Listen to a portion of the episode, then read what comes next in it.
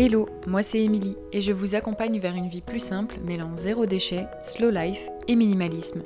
Le tout de manière bienveillante et positive.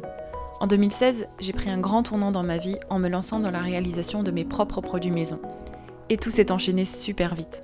J'ai ensuite découvert le mode de vie zéro déchet et je me suis intéressée de plus près au minimalisme. Et c'est vite devenu les thématiques principales de mon blog With Emily. Depuis, j'ai créé un quotidien qui me correspond, un mode de vie plus simple pour à la fois réduire mes dépenses, mais aussi me simplifier la vie et enfin allouer mon temps précieux aux choses les plus importantes. Avec ce podcast, je vous partage tous mes conseils et retours d'expérience pour que vous puissiez mettre en place un quotidien plus simple et qui vous correspond.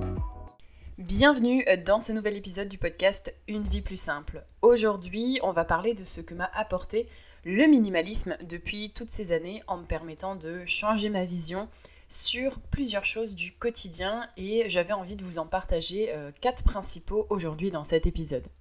C'est vrai que lorsqu'on décide d'adopter de nouvelles habitudes et de changer de mode de vie, on est souvent motivé à changer bah, à cause des résultats concrets. Pour la vie plus simple, ça peut être par exemple euh, avoir moins d'encombrement, euh, faire plus d'économies, gagner du temps, etc. Et on relègue parfois un peu au second plan les choses comme bah, notre changement de vision ou l'impact que ce nouveau mode de vie peut avoir sur notre sérénité et sur notre bien-être du quotidien. J'avais donc envie de mélanger un peu les deux plans en vous parlant de ces choses sur lesquelles le minimalisme a changé ma vision depuis toutes ces années, entre l'impact que ce changement a sur mon quotidien, mais aussi bah, certains avantages concrets. Premièrement, euh, le fait de prendre le temps de ralentir le rythme au quotidien. C'est vrai qu'en choisissant d'adopter euh, des habitudes minimalistes et des pratiques minimalistes au quotidien, j'ai euh, réussi à apprendre petit à petit à prendre le temps et à ralentir le rythme sans culpabiliser ou du moins bien moins culpabiliser parce que bah, selon les moments, je suis humaine aussi, c'est encore un peu difficile de se détacher de euh, la culpabilité de faire les choses un peu en mode plus slow finalement. Mais euh, aussi, euh, en choisissant d'adopter des habitudes minimalistes, j'ai appris à prendre du temps pour des activités justement un peu plus slow comme la lecture notamment et je trouve que c'est le meilleur exemple pour moi. Chaque année, euh, je bats mon record de lecture de l'année précédente et j'en suis assez fière, hein, franchement. Euh, il y a encore quelques années, euh, je lisais très peu, voire plus du tout. Et ça montre vraiment que j'avance moi aussi un peu plus chaque jour vers mon objectif de simplicité. Pour vous donner des exemples, en 2021, j'ai pu lire 15 livres. En 2022, j'ai dépassé la vingtaine de livres lus et je me fixe pour cette année 2023 deux livres par mois, soit en tout 24 livres dans l'année. Et euh, j'ai regardé mes statistiques là juste avant d'enregistrer cet épisode et j'ai déjà quelques livres d'avance alors qu'on est à peine en début d'année. Donc je suis assez fière de moi. À tous les coups, je vais dépasser cet objectif. Mais je trouvais ça sympa de fixer deux livres par mois, donc 24 livres euh, en tout. Et c'est vrai qu'au fur et à mesure, euh, je trouve aussi plus de temps pour ce type d'activité parce que je me rends compte en fait qu'elles me permettent de couper totalement, de me déconnecter tout en m'apportant de la culture ou du divertissement et en fait, je trouve le temps, je me fixe vraiment euh, de manière assez régulière des moments pour pouvoir euh, bah, lire et ralentir le rythme. Avant vraiment d'implémenter le minimalisme au, quotidien, je courais vraiment partout. Je trouvais que j'avais toujours une excuse pour pas m'arrêter, pour pas profiter de ce genre de pratique un peu plus slow, d'habitude un peu plus slow.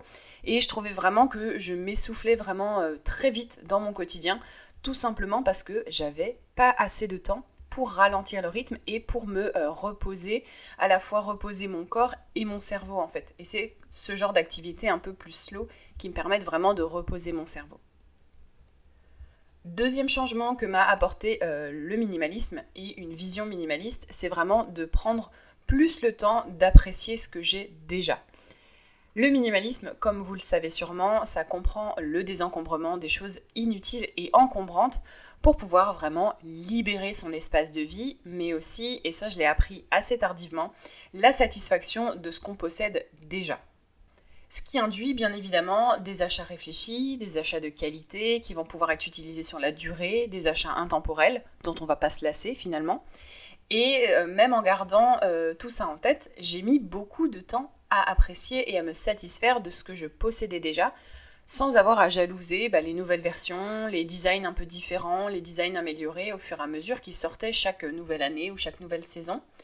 Et c'est vrai qu'une fois que cette réalisation elle a eu lieu, en fait, une fois qu'il y a eu un peu ce déclic, euh, j'ai jamais pu revenir en arrière et j'ai à la fois bah, réussi à créer un environnement de vie qui me correspond, avec euh, bah, une décoration intemporelle, des meubles de qualité, des petites collections quand même personnelles mais assez limitées, et euh, des accessoires numériques notamment achetés pour être utilisés sur la durée et non pas devoir jalouser les autres qui ont un nouveau téléphone, un nouvel ordinateur par exemple, parce que moi, je me suffis largement à ce que j'ai et j'ai choisi des outils qui peuvent durer, qui sont suffisamment puissants pour mon utilisation personnelle, etc.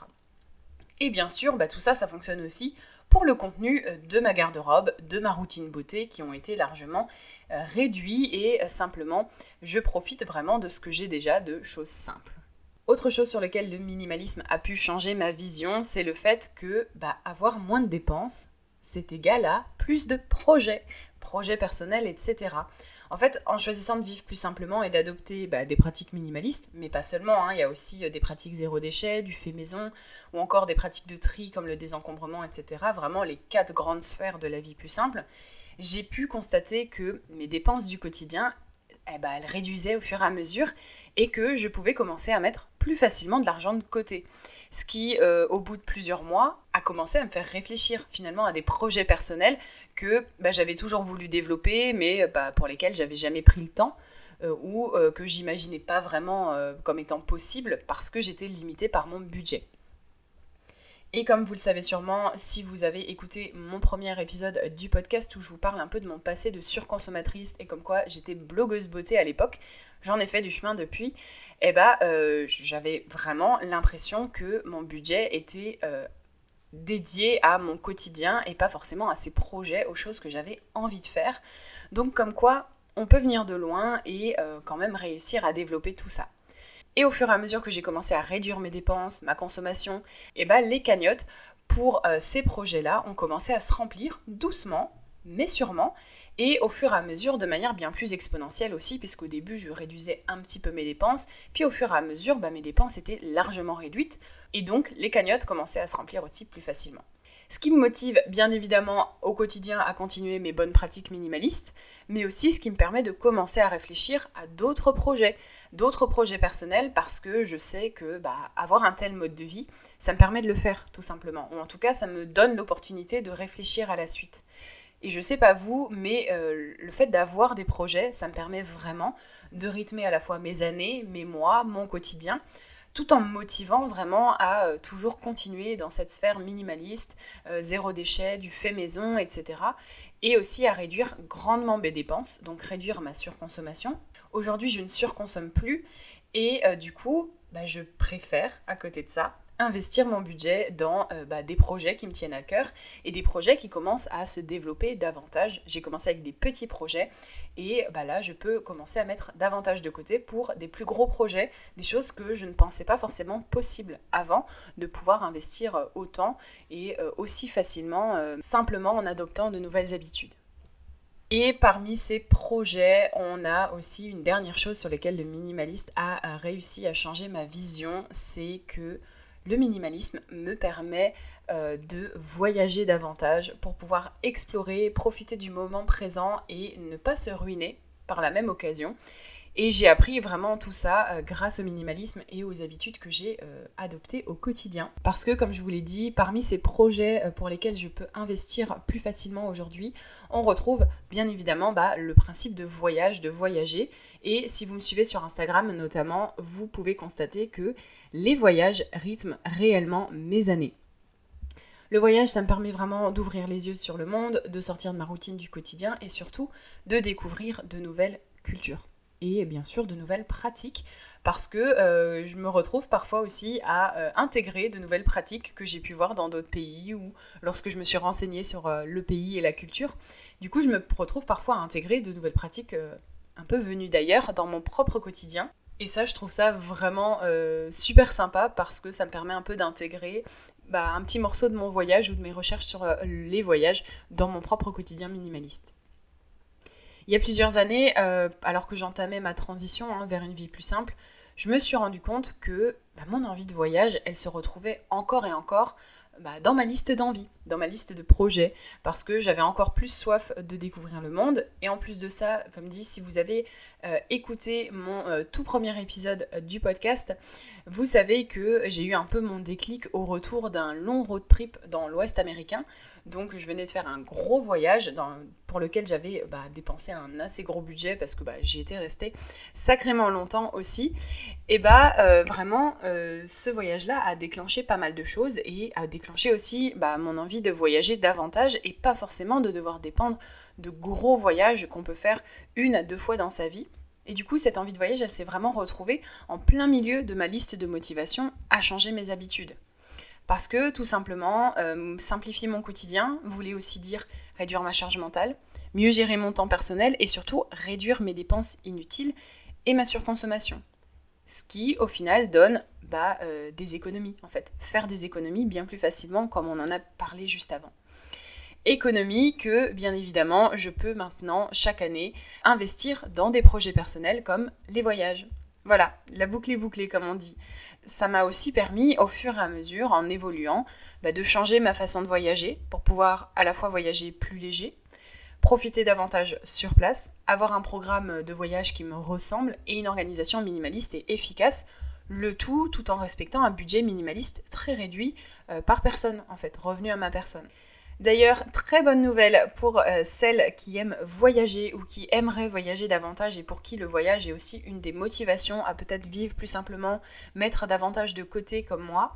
Je travaille actuellement sur un atelier complet qui aura pour objectif vraiment de vous guider dans la préparation et l'organisation de votre prochain voyage minimaliste et de vos prochains voyages minimalistes parce que ça ne s'arrête pas à un seul voyage, mais vous pourrez euh, adopter des bonnes pratiques pour bah, le futur de vos voyages finalement. Euh, si ça vous intéresse, j'ai mis en place une liste d'attente euh, si vous souhaitez en savoir plus tout simplement, mais aussi une liste d'attente qui vous permettra de recevoir tous les détails et notamment des aperçus de l'atelier et où j'en suis dans l'avancement en avant-première. Et aussi, une dernière petite surprise, ce sera une prévente exclusive réservée aux inscrites. Donc avant tout le monde, vous pourrez euh, mettre la main sur cet atelier complet pour préparer et organiser votre voyage minimaliste. Vous pouvez bien évidemment, comme d'habitude, dès que je parle d'une ressource, retrouver le lien pour vous inscrire euh, dans les notes de l'épisode. Donc vous retrouverez le lien pour vous inscrire à la liste d'attente si jamais ça vous intéresse. Moi, je vous conseille vraiment de vous inscrire parce qu'il y a de belles choses, vous aurez des beaux aperçus et euh, vous saurez vraiment avant tout le monde les détails du contenu de l'atelier. Et puis vous pourrez mettre la main dessus bien avant tout le monde aussi, notamment si vous avez des projets de voyage pour cet été ou pour cette année.